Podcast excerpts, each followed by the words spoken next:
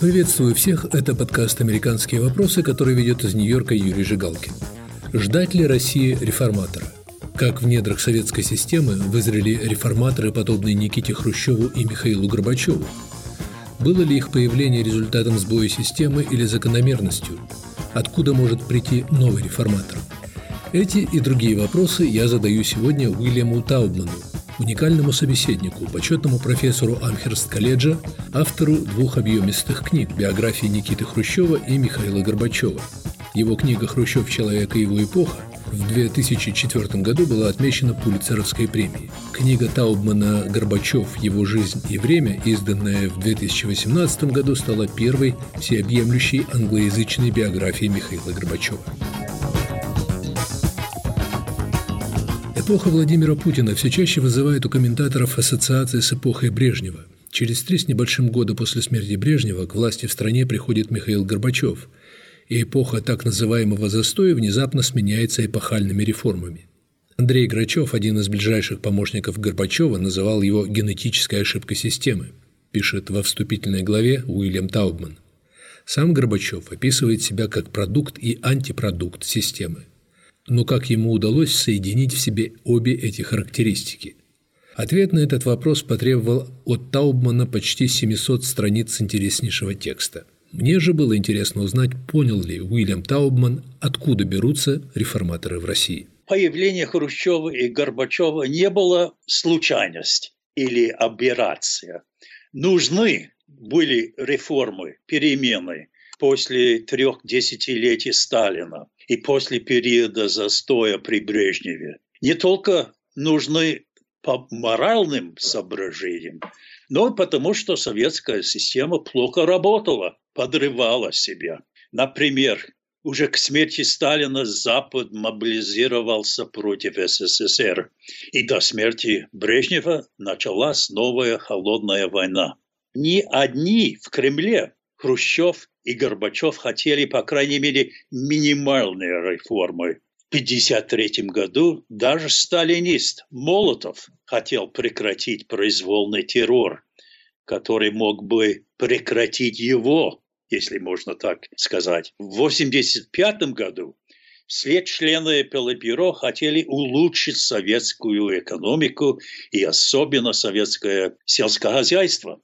Так что дело не в том, что Хрущев и Горбачев пошли на реформы, а в том, что их реформы были гораздо более радикальны, чем реформы, предполагаемые их коллегами.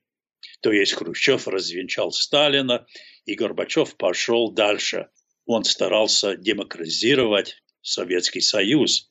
Реформы были нужны, но из-за личности Хрущева и Горбачева реформы пошли гораздо быстрее и дальше. Профессор Таубман, вы говорите личность, но ведь оба эти лидера, особенно Хрущев, были производными системы, которая и отбирала, и формировала личности. Что его отличало от соратников, ни один из которых, и это очевидно, не пошел бы на разоблачение и развенчание Сталина, например. Да что соратники сегодняшней России к этому, кажется, не готовы. По-моему, его коллеги в Политбюро из-за того, что они так долго там э, были, сидели, принимали участие в преступлениях Сталина, значит, примирились со всем этим. Они стали не совсем людьми, то есть они, как сказать, стали холодными, циничными. А Хрущев почему-то остался человеком он не трансформировался из-за влияния во власти, из-за близости к Сталину. Он понимал, как жили простые люди.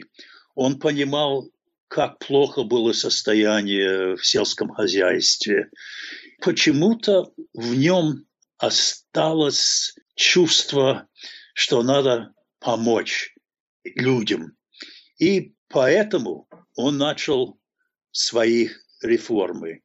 Все-таки импульс был моральный, гуманный. Он хотел каким-то образом чистить социализм после преступления Сталина. Я узнал, что в молодости, как юный Хрущев был очень моральным. Он не пил, он не курил, он бабником не был. И вот такая моральная центр этого человека остался. И он, конечно, э, выполнял заказы Сталина. И он принимал участие в чистках, в терроре. И, по-моему, он чувствовал себя виновным. И вот секретная речь развенчания Сталина в 1956 году было как будто покаяние до какой-то степени. Вы в своей книге приводите интересные примеры парадокса Хрущева. Человек начинает понимать преступность режима, при этом сам становится причастным к преступлениям, но не отмахивается от этих чувств, хранит их в себе и дает им выход через несколько десятилетий. Он понравился Сталину. Он стал как будто любимщиком Сталина. Сталин узнал, что он очень энергичный, очень э, умный, хотя совсем не образованный человек, и повысил его внутри городской партийной организации. А что это означало для Хрущева? Это было чудо, это было великолепно. Вот вдруг мужик из глуши сидит рядом со Сталином на сталинской даче, и Сталин его как полюбит. Когда-то, в 30-х уже, он понимает, что Сталин убивает людей, включая друзей Хрущева. Но это было уже слишком поздно. Слишком поздно он узнает, что такое Сталин. Я описываю в своей книге вот события на Украине 40 или 40 или 39 году, я не помню. Хрущев уже был главой Украины, первый секретарь в Киеве. И он решил посетить друга своего детства в Донецке. И они там встречаются. В этой комнате были только Хрущев, его детство, друг и дочь этого друга. И Хрущев говорит, я знаю, я знаю, что делает этот Сталин. На каком-то этапе в будущем я справлюсь с этим мудаком. И опять во время войны он был очень важным политруком, работал вместе со Сталином и понимал, что Сталин плохо был командиром и что тысячи солдат погибли из-за ошибок Сталина. Но опять, что делать? Взаимоотношения продолжались до смерти Сталина. Но в 1956 году Хрущев наконец был в состоянии выразить то, что он чувствовал так долго. А как его соратники системы допустили к власти? В случае Хрущева я бы сказал, что самое главное, что они его недооценили. Думали, что он, конечно, энергичный человек, э, который справлялся со с многим, но что он был чуд на дворе Сталина. А по сравнению с другими он ничего. Молотов, Маленков, Берия, всех э, боялись Берии. А кто действовал против Берии? Кто организовал путь против Берии? Хрущев. Он был не только э, хитрый, но и храбрый человек Хрущев. Так что это очень важно. Его недооценили. Горбачев ведь тоже был человеком системы. Мало того, как вы пишете, он был фактически ставленником Андропова. Как он превратился в разрушителя этой системы? Вы в книге цитируете Сахарова, который вслух удивлялся, как человек со столь невдохновляющим прошлым, грубо говоря, от Сахи, превратился в реформатора исторического масштаба. Я как биограф хочу вернуться опять к началу. У него было очень счастливое детство которого не было для многих, но у Горбачева было. Это было частично результат родителей, особенно отца, который был отличным человеком и который э, относился к своему сыну совсем порядочно. Горбачев, он был звезда в школе. Его взяли в МГУ. Вокруг него были люди, которые понимали, как он понимал по своему детству э, в сельском районе, что такое был сталинизм. Я помню такой эпизод. Был э, у, Горбачева очень близкий друг Жденек Млинаш. Это чехословацкий студент, который был его лучшим другом в МГУ. Они вместе э, смотрели сталинский фильм. В этом фильме колхозники поют. Это фильм «Кубанские казаки», да? приходят в магазин и там покупают хорошие фабрики и так далее.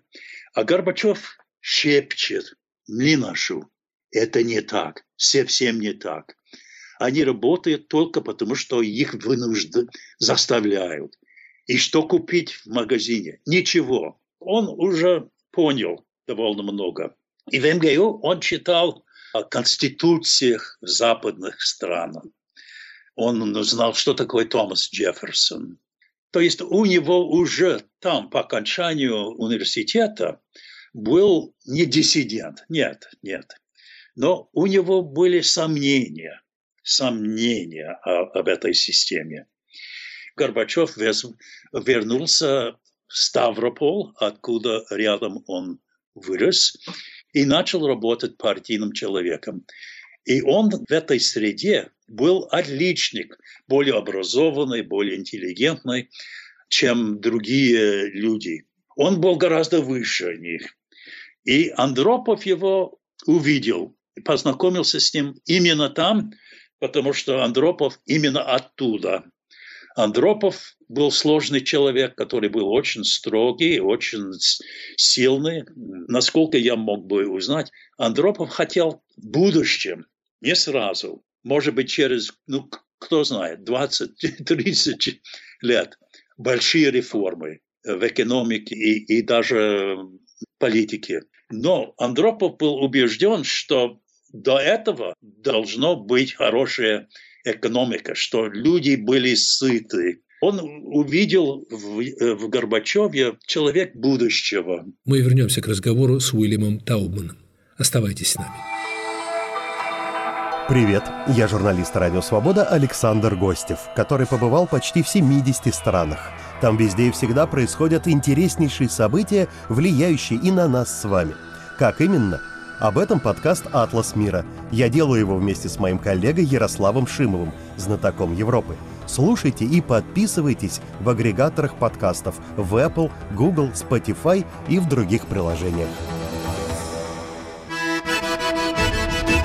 Салам алейкум! Здравствуйте! У микрофона Майбек Вачигаев, и я представляю вашему вниманию подкаст «Хроника Кавказа». Вместе с моими гостями, учеными и политиками, я обсуждаю драматические периоды в развитии региона и интересные факты, связанные с Северным Кавказом. Слушайте подкаст «Хроника Кавказа» с Вачигаевым на любой удобной для вас аудиоплощадке.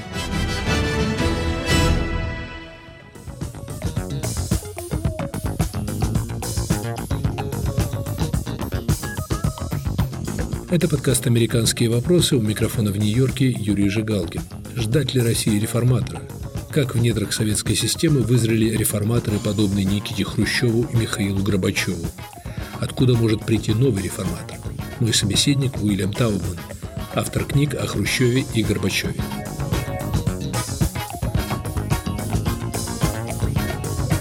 Горбачев зашел далеко за пределы того, что от него ожидали старшие товарищи, да, по-видимому, он сам намеревался сделать.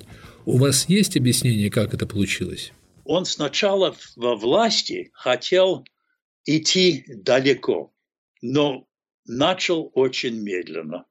Но потом он приходит к выводу, что надо быстрее, потому что партия, и особенно на самом верху, блокируют реформы более скромные. И он приходит к выводу, что чтобы справиться с ними, надо идти круто, быстро. надо создать действительный парламент. Надо не только гласность иметь, но и, и дойти ближе к свободе слова. Так что он начинается спешить. И чем больше он спешит, тем больше у них сомнения. В конце концов, те, которые сомневались в том, что Горбачев делает, пошли против него. Когда я интервьюировал Горбачева, который я сделал вместе с своей женой, которая преподавала русский язык, восемь раз в Москве, у меня было чувство, что Горбачев не уверен, слишком медленно ли он шел или слишком быстро. И в течение этой интервью, это было начиная с седьмого года этого столетия до шестнадцатого, у меня было чувство, что он считал, что он слишком медленно пошел. Надо было раньше перестроить политику, экономику и, может быть, даже справиться с этими коллегами, которые сомневались. Но после того, как он ушел из Кремля, я читаю то, что он пишет, что, что он говорит, я думаю, что он пришел к выводу, выводу, что он слишком быстро пошел.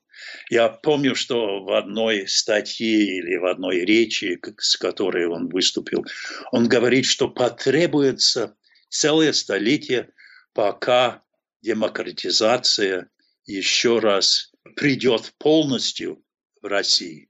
Прогноз грустный, но, читая вашу книгу, постоянно задаешься вопросом, а не был ли он обречен в своих усилиях реформировать Советский Союз?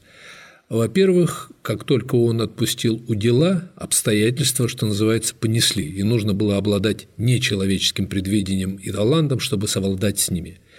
Во-вторых, ведь он почти всегда шел против большинства, по крайней мере, в своем окружении. Да и было ли на его стороне большинство народа, тоже большой вопрос. Я время от времени при, тоже прихожу к этому выводу, что он был обречен. И, может быть, даже не, с, не гла, э, главным образом из-за своего характера, из-за своей самоуверенности, который привел ему к тому, что он недооценил сил, которые э, стояли на страже старой системы, и недооценил Ельцина, считал, что он несерьезным политиком. Так что, короче говоря, Горбачев сделал большие ошибки. Но надо сказать, что ситуация и история даже своей страны, традиции России, Советского Союза, они препятствовали его. И, может быть, даже если он не сделал бы ошибки, которые он сделал, кончилось бы плохо, потому что Россия не была готова к демократизации страны. Россия – страна, в которой отсутствовала традиция закона, правового государства. В России не было привычек демократической самоорганизации. России не было сильного гражданского общества. Так что я думаю, что я с ним согласен, что Россия не была готова, что он сделал ошибки. Но что нужно России сейчас? Я бы сказал эволюция, то есть рост людей, которые хотят больше свободы, больше демократии. Общество, которое уже не хочет ни тоталитарного режима, ни авторитарного режима типа Путина. Просто потребуются годы, десятилетия. Один из ваших собеседников называет Ельцина политическим могильщиком Горбачева. Как вы считаете, не помоги Горбачев создать Ельцину образ мученика-героя, могла бы ситуация развиваться по другому сценарию? Знаете, я часто думал, когда я э, э, исследование сделал, что это была бы великолепная команда Горбачев-Ельцин. Горбачев умный, интеллигентный, э, великолепно лавирует внутри партийной бюрократии в Кремле. А Ельцин лучше справляется демократической политикой, которую Горбачев сам создавал. Ельцин мог выступить перед массами, его полюбили. Ельцин был мужик. Ельцин, как однажды сказал Горбачев, Ельцин был царь. Горбачев говорит, а я не царь, я не могу, это не я. Так что они могли быть великолепной командой, но, как мы все знаем, они не согласились. И самое главное, по-моему, это было личное столкновение. Я очень тщательно читал транскрипт пленума Центрального комитета в октябре 1986 года, когда Ельцин первый раз выступил против Горбачева. На это, этом пленуме Лигачев, который председательствовал, сказал, ну, я вижу, что Ельцин хочет говорить. Ну, не надо. Мы кончили. А Горбачев говорит, ну, пусть Ельцин хочет выступить. Пусть. Ельцин выступает против Горбачева.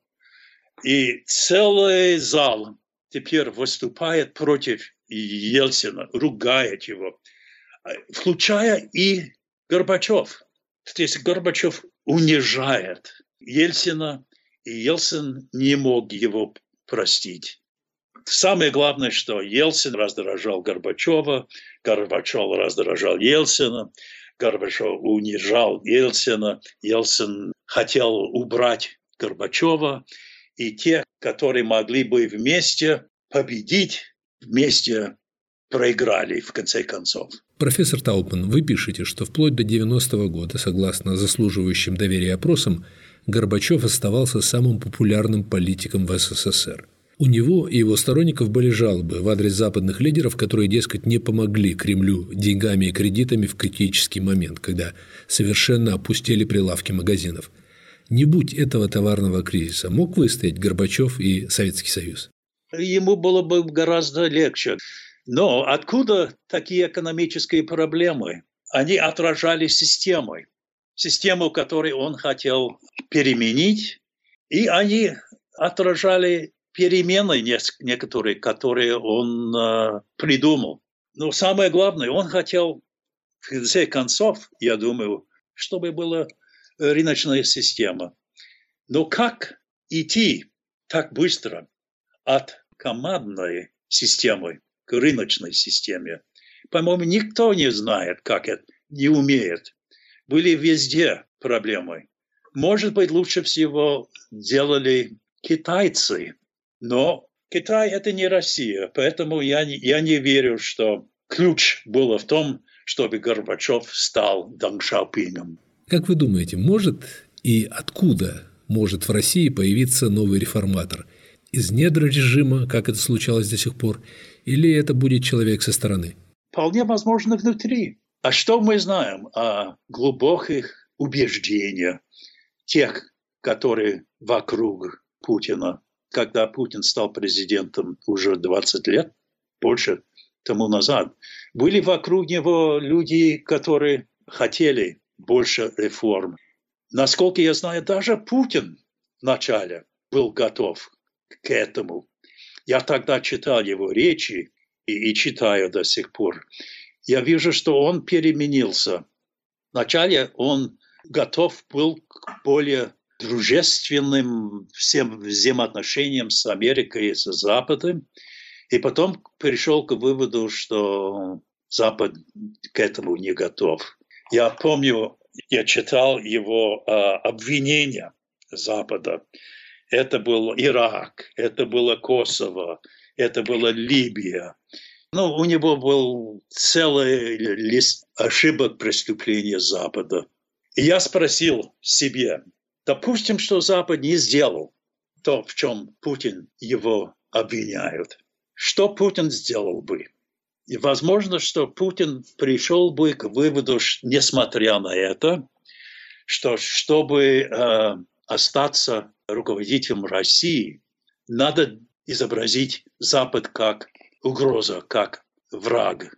Надо знать, откуда и почему Путин пришел к этому выводу и как будут действовать в будущем те, которые придут после него. Профессор Таубман, вы написали книги о двух реформаторах советской системы, э, которые, казалось бы, появились ниоткуда. Да и Горбачев говорит, что не пойди он на реформы, он мог бы благополучно сидеть в кресле генсека до сих пор. Немало комментаторов ожидают, что Путин будет править, пока у него достанет сил. Скорее всего, он выберет себе надежного преемника. Все-таки появление таких людей, как Хрущев и Горбачев, у вершины власти в России – это случайность или закономерность? И случайно, и закономерно. То есть проблемы общества, проблемы этой страны в мире потребовали перемены. И мне кажется, что это повторится при Путине или после него. Но посмотрите на Россию сегодня. Разве все довольны экономикой, неравенством между олигархами и простыми людьми? Разве люди довольны коррупцией? Разве люди довольны тем, что Россия почти без друзей в мире? Китай есть, конечно, Северная Корея есть. И в будущем нужны будут перемены, нужны будут реформы. И, наверное, появятся люди, которые готовы пойти на реформы из-за того, что они нужны, и из-за своего опыта и своего характера. Это был подкаст «Американские вопросы». У микрофона в Нью-Йорке Юрий Жигалкин. Ждать ли России реформатора? Как в недрах советской системы вызрели реформаторы, подобные Хрущеву и Горбачеву? Откуда может прийти новый реформатор? Моим собеседником сегодня был Уильям Таубман, автор книг о Никите Хрущеве и Михаиле Горбачеве. Слушайте нас в эфире на сайте Радио Свобода. Подписывайтесь на мой подкаст на iTunes, Google Podcasts, Яндекс.Music. Пишите мне в социальных сетях. Оставляйте свои комментарии в аккаунтах Свободы и на всех подкаст-платформах.